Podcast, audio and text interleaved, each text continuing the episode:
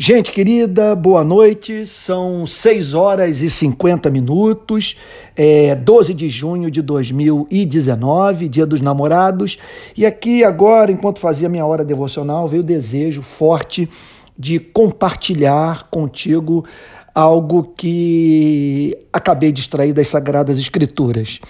Nos últimos anos, o meu apreço por Cristo cresceu de uma forma toda especial em razão do meu trabalho como pregador na Igreja Presbiteriana da Barra. É, já há algum tempo eu tenho feito exposição nos cultos de domingo apenas sobre os evangelhos.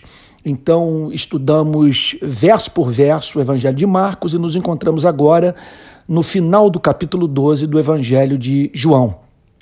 E uma coisa que eu tenho observado que os domingos que eu me sinto mais empolgado, mais apaixonado, com aquele fervor pentecostal, são os domingos nos quais eu tenho que lidar com textos que falam dos conflitos de Cristo com as lideranças religiosas do seu tempo. Nessas horas emerge um Cristo que perturba, um Cristo que ao mesmo tempo emancipa aquele que se encontra aprisionado pela tradição religiosa, é um Cristo que separa Deus de religião e que, portanto, nos coloca face a face com um ser que fascina, uma vez que, quando esse Deus passa a ser visto pelas lentes do Evangelho, é, torna-se objeto de um amor todo especial, que desperta o desejo de estar em sua companhia, que inspira confiança, que nos põe para cantar e dançar. Pois bem, é, eu acabei de ler aqui na minha hora devocional o versículo 5 do capítulo 7 do Evangelho de Marcos, que me lembrou uma pregação, portanto, que eu fiz sobre esse verso os fariseus e os escribas, diz a Bíblia, perguntaram a Jesus por que os seus discípulos não vivem conforme a tradição dos anciãos, mas comem com as mãos impuras. Quer dizer, Jerusalém mandou uma comissão para espiar Jesus para é, fazer um, uma espécie de levantamento, de um trabalho de espionagem a fim de trazer para Jerusalém, a capital da vida espiritual do povo hebreu daqueles tempos, é, um relatório sobre o conteúdo da mensagem daqueles que eles consideravam um falso profeta.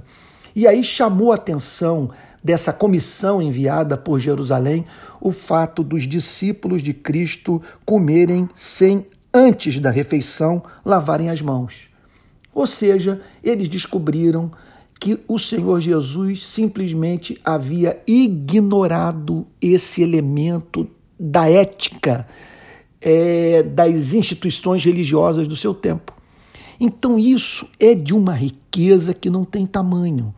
Porque o que o texto nos ensina é que o contato com Jesus faz com que nós nos, não nos preocupemos com grande parte daquilo que chama atenção das mais diferentes instituições religiosas, de modo que a mente é desalugada dessas baboseiras que escravizam, que tornam a nossa vida medíocre, sabe? Que nos afastam de Deus, consequentemente do próximo, e a fim, portanto, de que tenhamos tempo para nos preocuparmos com aquilo que preocupa a Deus e que deveria fazer parte das preocupações de todo aquele cujo coração foi tangido pelo amor de Cristo.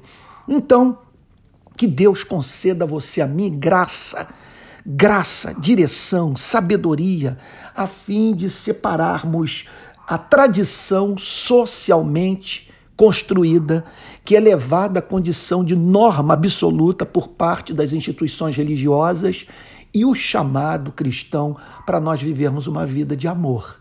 Na verdade, o cristianismo se resume numa só coisa: fé que atua pelo amor. O objetivo de Cristo, portanto, é nos livrar da espiritualidade meticulosa, neurótica, que coa, que coa mosquito engole camelo, e a fim, portanto, de que nós estejamos envolvidos com as grandes e verdadeiras questões, que aquilo, com aquilo que nós poderíamos chamar de pauta do amor. Uma boa noite, que Deus o abençoe muito no Dia dos Namorados. Fica com Jesus.